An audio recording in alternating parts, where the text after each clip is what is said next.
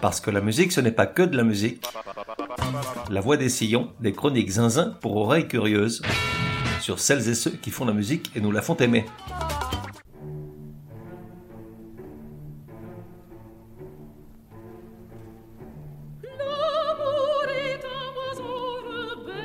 La voix des sillons numéro 87. Genre opéra, bel canto, art lyrique. Époque de 1940 à 1974. De 1 à 10, probabilité que tu connaisses, 10. Et si vraiment ce n'est pas ton cas, appuie sur stop et disparaît. Bien le bonjour à Clara Luciani. Artiste, Maria Callas.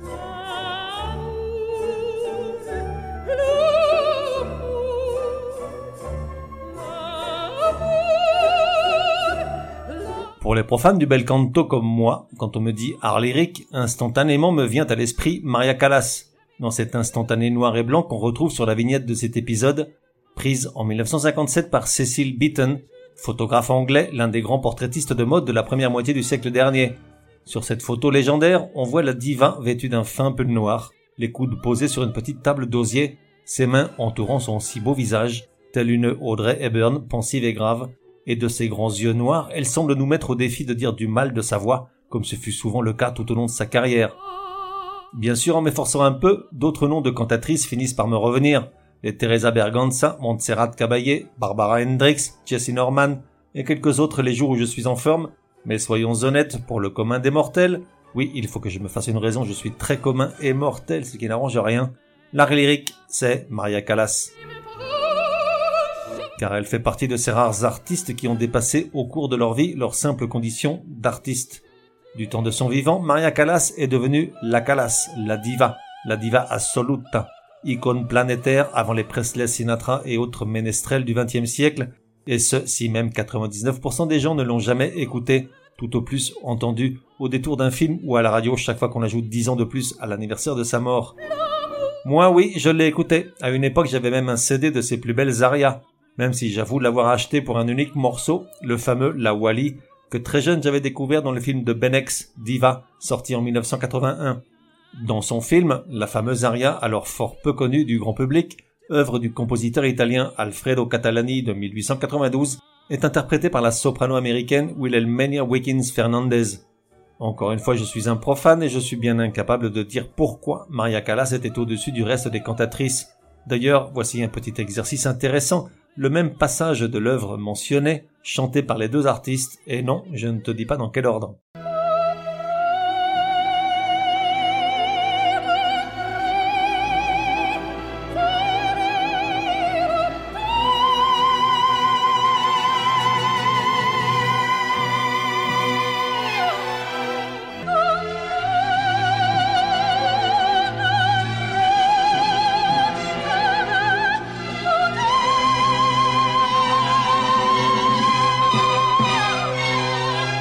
Si tu penses que le premier extrait était celui interprété par Maria Callas, c'est que t'as eu du bol, ne me raconte pas de baliverne. Et si ce n'est pas de la chance, chapeau et respect, tu as gagné un sillon d'or. Au cours de sa courte carrière, Maria Anne Sofia Cecilia Kalogeropoulos a tout connu. La gloire, les louanges, la jalousie, les critiques féroces, l'amour, la trahison, le chagrin, le désespoir, les kilos, l'argent, la beauté, les scandales, la souffrance, la maladie. Au cours du dernier siècle, de nombreux artistes ont reçu le qualificatif de diva, mais seule Maria Callas est appelée la diva. Icône adulée ou critiquée, mythe déjà de son vivant, figure incontournable de la culture du XXe siècle et des mille ans à venir, 45 ans après sa mort, elle continue d'émerveiller, de susciter fantasmes et admiration, et d'inspirer de jeunes chanteuses, tant pour son excellence vocale que pour la puissance de son interprétation dramatique. Elle a complètement révolutionné l'art lyrique et provoqué une émotion qu'aucune chanteuse d'opéra n'a jamais pu égaler. Elle a reçu tant d'éloges du temps de sa splendeur qu'en choisir un en particulier pour illustrer son immense talent est une tâche ardue. Je retiens celui-ci de Maria Trivella, la directrice du Conservatoire national grec, qui lui a donné des cours avant qu'elle ait l'âge d'intégrer l'illustre établissement et qui a été la première professionnelle, disons, à prendre véritablement conscience du potentiel de la voix de l'enfant. Ainsi, des années après, elle déclara, ouvrez les guillemets, Sa voix avait un timbre chaud, lyrique, intense, qui tournoyait, brillant de mille feux, emplissant l'air d'échos mélodieux, cristallins comme un carillon. Elle était déconcertante. Fermez-les. La Traviata, Verdi, acte 1, scène 2.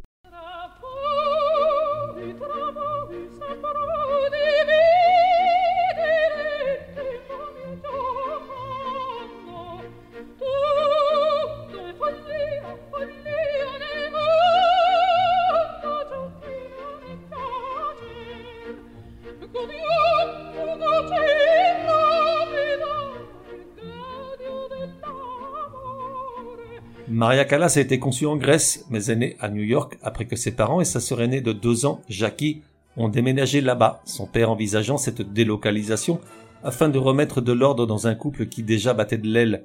Suite à cette décision qui ne souffrait d'aucune contestation possible de la part de son épouse, celle-ci, qui espérait un style de vie plus en accord avec sa condition de fille de colonel, va prendre en grippe à peu près tout et tout le monde, le quartier grec de New York, New York, les États-Unis, la terre entière mais également sa seconde fille, Maria, née quatre mois après leur arrivée, alors qu'elle attendait un garçon pour remplacer un premier enfant mort à deux ans des suites d'une méningite, au point de refuser de la prendre en bras les premiers jours. Maria Callas, dont la mémoire de ses jeunes années a souvent semblé sélective, ou brouillée selon l'humeur du jour, avouera avoir beaucoup souffert du caractère ombrageux et tyrannique de sa mère, et de ne s'être jamais vraiment sentie heureuse durant son enfance. Tandis que peu à peu son père disparaît du foyer, Evangelina décide de développer chez ses deux filles des penchants artistiques qu'elle rêvait pour elle-même. Elle fait entrer le bel canto au domicile sous la forme d'un phonographe, les fait chanter à tour de rôle, les inscrit à des cours, et bientôt les deux sœurs rivalisent de talent, même si rapidement Evangelina se rend compte que l'une des deux a ce petit quelque chose de spécial dans la voix, un rossignol dans la gorge, comme se plaisait à dire sa professeure de chant à l'école. Très vite, sa mère l'oblige à se produire en public à la moindre occasion. Pour Maria Callas, si ces représentations créent en elle un grand stress, elle prend conscience que l'admiration qu'elle provoque la rend heureuse. Pour la première fois, elle se sent aimée.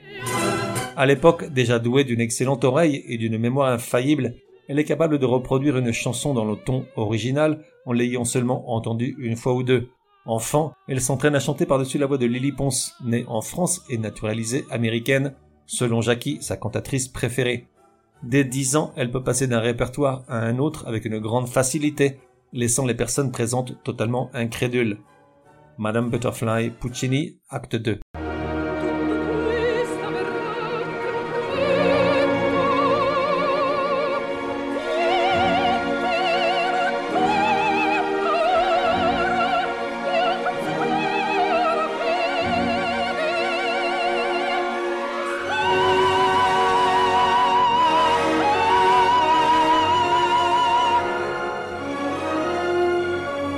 Aux États-Unis, c'est l'époque des enfants précoces et surdoués, les Shirley Temple et autres Judy Garland.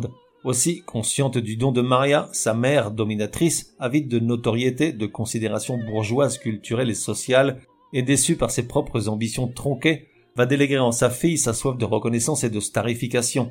L'idée de passer outre les propres désirs de Maria est risquée, mais force est de constater, et la diva le reconnaîtra la première, que l'audace et la ténacité de sa mère finiront par être payantes. À l'âge de 13 ans, ses parents divorcent officiellement. Plus rien ne retient Evangelina à New York, elle rapatrie ses deux filles à Athènes. Maria Callas est ronde, très ronde, d'autant que sa mère l'oblige depuis des années à manger énormément de sucreries afin que ses cordes vocales s'épanouissent dans la graisse. Elle est également extrêmement myope et a un visage ingrat, mais elle a cette voix stupéfiante qui, après deux années de cours avec Maria Trivella, lui ouvre les portes du Conservatoire national grec où elle passe six ans sous la direction de la cantatrice espagnole Elvira de Hidalgo. Selon cette professeure, personne ne travaillait autant qu'elle. Elle arrivait la première et repartait la dernière. Elle était fanatique d'une exigence folle, écoutant sans relâche tous les élèves, soprano, mezzo, ténor, afin d'apprendre de tous, même de celles et ceux sans vrai talent. À 17 ans, elle débute sa carrière professionnelle, puis avec l'arrivée de la guerre, sa mère prenant comme amant un officier italien, elle est obligée de se produire plusieurs fois devant l'envahisseur, ce que Maria Callas ne lui pardonnera jamais. Elle essuie les premières critiques de ses détracteurs qui lui préfèrent des voix et des interprétations dramatiques plus traditionnelles, bien que souvent ils finissent par se rendre à l'évidence. Maria Callas est un don du ciel, la prima donna dont toute la Grèce est fière, même ses rivales en conviennent.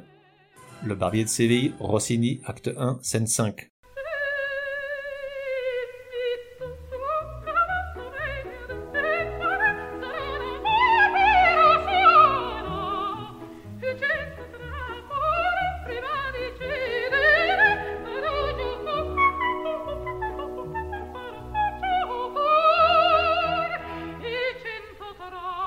1945, elle repart aux États-Unis, où elle ne connaît que des échecs, et ce, malgré quelques critiques dithyrambiques, dont celle du propre Metropolitan Opera de New York, qui la décrit, lors d'une répétition, comme une voix exceptionnelle qui devrait rapidement monter sur scène.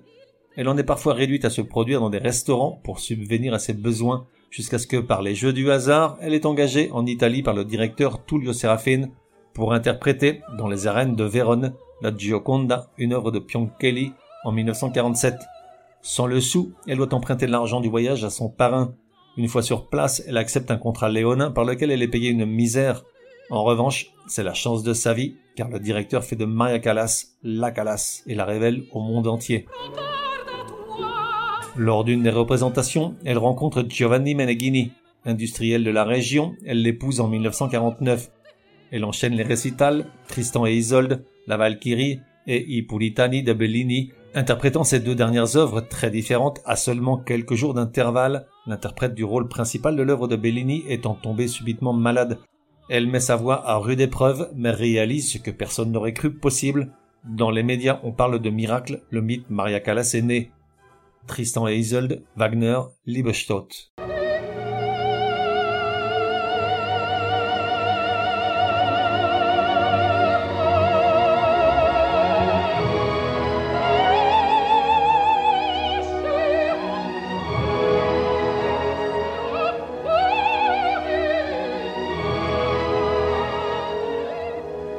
La Scala de Milan lui ouvre enfin ses portes en décembre 1951. Elle y interprète une œuvre de Verdi, Les Vêpres siciliennes. Elle a 28 ans et la voici qui soudain perd 20 kilos, puis plus encore à l'aide de recettes que l'on n'aura jamais élucidées. Le vilain petit canard est devenu un signe d'une grande beauté. Des milliers de photos d'elle inondent les médias d'Europe et d'Amérique du Nord. La diva est partout. De la Scala, elle fait sa maison durant les années 50 on monte spécialement pour elle de nouvelles productions avec des personnalités prestigieuses du monde de la musique et du cinéma, Herbert von Karajan, Visconti et Zeffirelli, entre autres. Pourtant, les attaques contre sa personne et sa voix s'enveniment. Une partie du public manifeste bruyamment son rejet de l'artiste lors des opéras. Ils se font appeler les Tebaldiens pour leur dévotion à Renata Tebaldi, la rivale supplantée par Maria Callas. L'acmé, Léo Delibes, acte 2.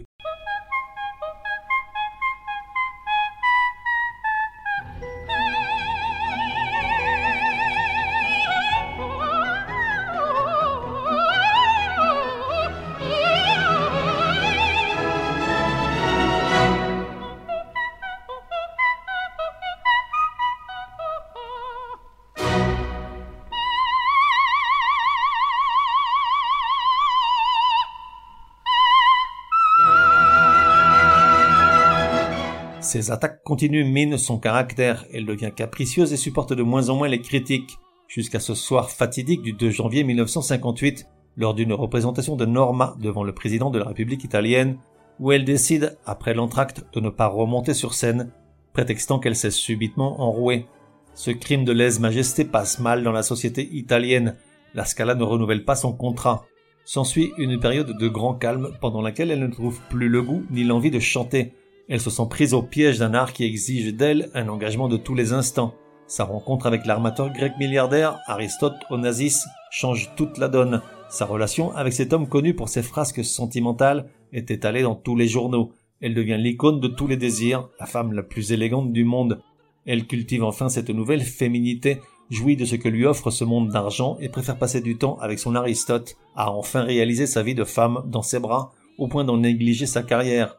En 1960, elle refait l'ouverture de la saison à la Scala, mais ça ne dure pas. Et puis, tout bascule de nouveau. Des photos compromettantes d'Onassis avec la sœur de Jackie Kennedy sont publiées dans la presse. Puis de nouvelles, cette fois avec la femme du président des États-Unis, quelques mois avant l'attentat de Dallas. Maria Callas encaisse ces deux écarts. Onassis sait se faire pardonner. Pourtant, il la trahira de nouveau en se mariant avec Jackie Kennedy plutôt qu'avec la diva en 1968. Noble de cœur, amoureuse de son armateur jusqu'à la moelle, lorsque celui-ci sera pris en charge à l'hôpital américain de Neuilly pour une pneumonie qui s'avérera fatale, c'est elle seule qui lui rendra visite tous les jours. À partir de 1964, c'est à Paris, au Palais Garnier, que la France découvre le miracle Maria Callas. Elle a accepté l'offre audacieuse de l'administrateur de l'opéra Georges Auric. Elle y interprète à de nombreuses reprises Norma de Vincenzo Bellini. L'auditoire est subjugué par sa présence magique, son port de reine, ses belles mains si fines, tendues vers l'infini, et sa voix ensorcelante. C'est pourtant également à Paris l'année suivante que va résonner le clap de fin, le 29 mai 1965, en pleine représentation de Norma, son œuvre préférée, où elle tombe en syncope entre deux actes, visiblement exténuée et effrayée par l'idée de ne pas changer juste là-haut, si haut, là où personne d'autre n'arrive. Elle se retire dans son appartement de Paris, fait l'actrice dans le film Médée de Pier Paolo Pasolini, donne des cours d'interprétation à la Juilliard School de New York et noue une nouvelle relation sentimentale avec le ténor Giuseppe Di Stefano. C'est lui qui la convainc de faire une grande tournée internationale de récital, de 73 à 74, qui les mène dans de nombreux pays où l'on se précipite pour voir une dernière fois la diva. Car si la tournée est économiquement un succès, sur le plan artistique c'est un échec, sa voix étant désormais irrémédiablement abîmée par les prises de rôle trop extrêmes effectuées 20 ans plus tôt. La dernière prestation publique de Maria Callas a lieu le 11 novembre 1974 à Sapporo, au Japon. Tosca Puccini Visidarte.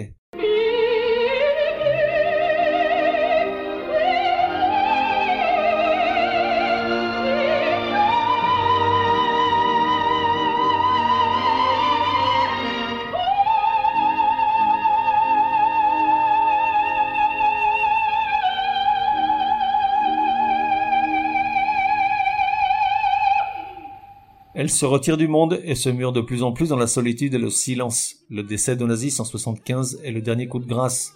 Épuisée moralement et physiquement, elle se gave de somnifères pour dormir et d'excitants pour tenir debout, passer ses journées à écouter de vieux enregistrements pirates que lui envoient des admirateurs du monde entier. Le 16 septembre 1977, elle meurt brutalement d'une embolie pulmonaire à l'âge de 53 ans, laissant le monde lyrique orphelin de sa diva.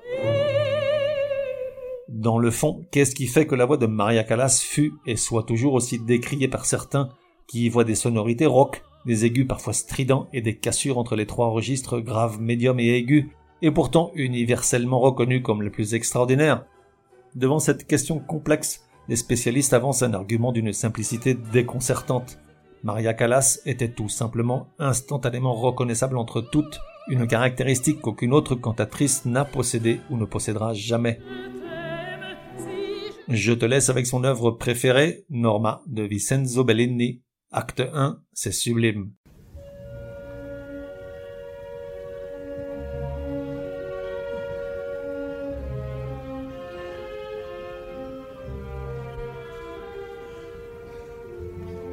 On se retrouve dans un prochain numéro de La Voix des Sillons. En attendant, café et à la messe.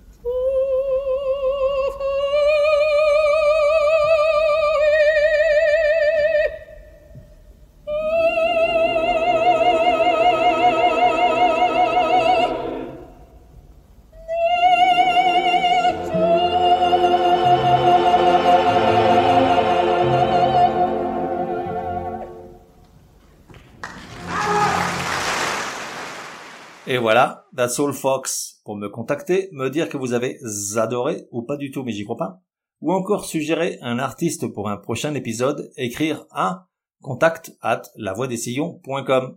Ah, j'oubliais, j'ignore sur quelle plateforme tu écoutes La Voix des Sillons. Sur certaines d'entre elles, comme Apple, Podcast Addict et quelques autres, il est possible de laisser un commentaire. Je veux dire, un bon. Merci, hein.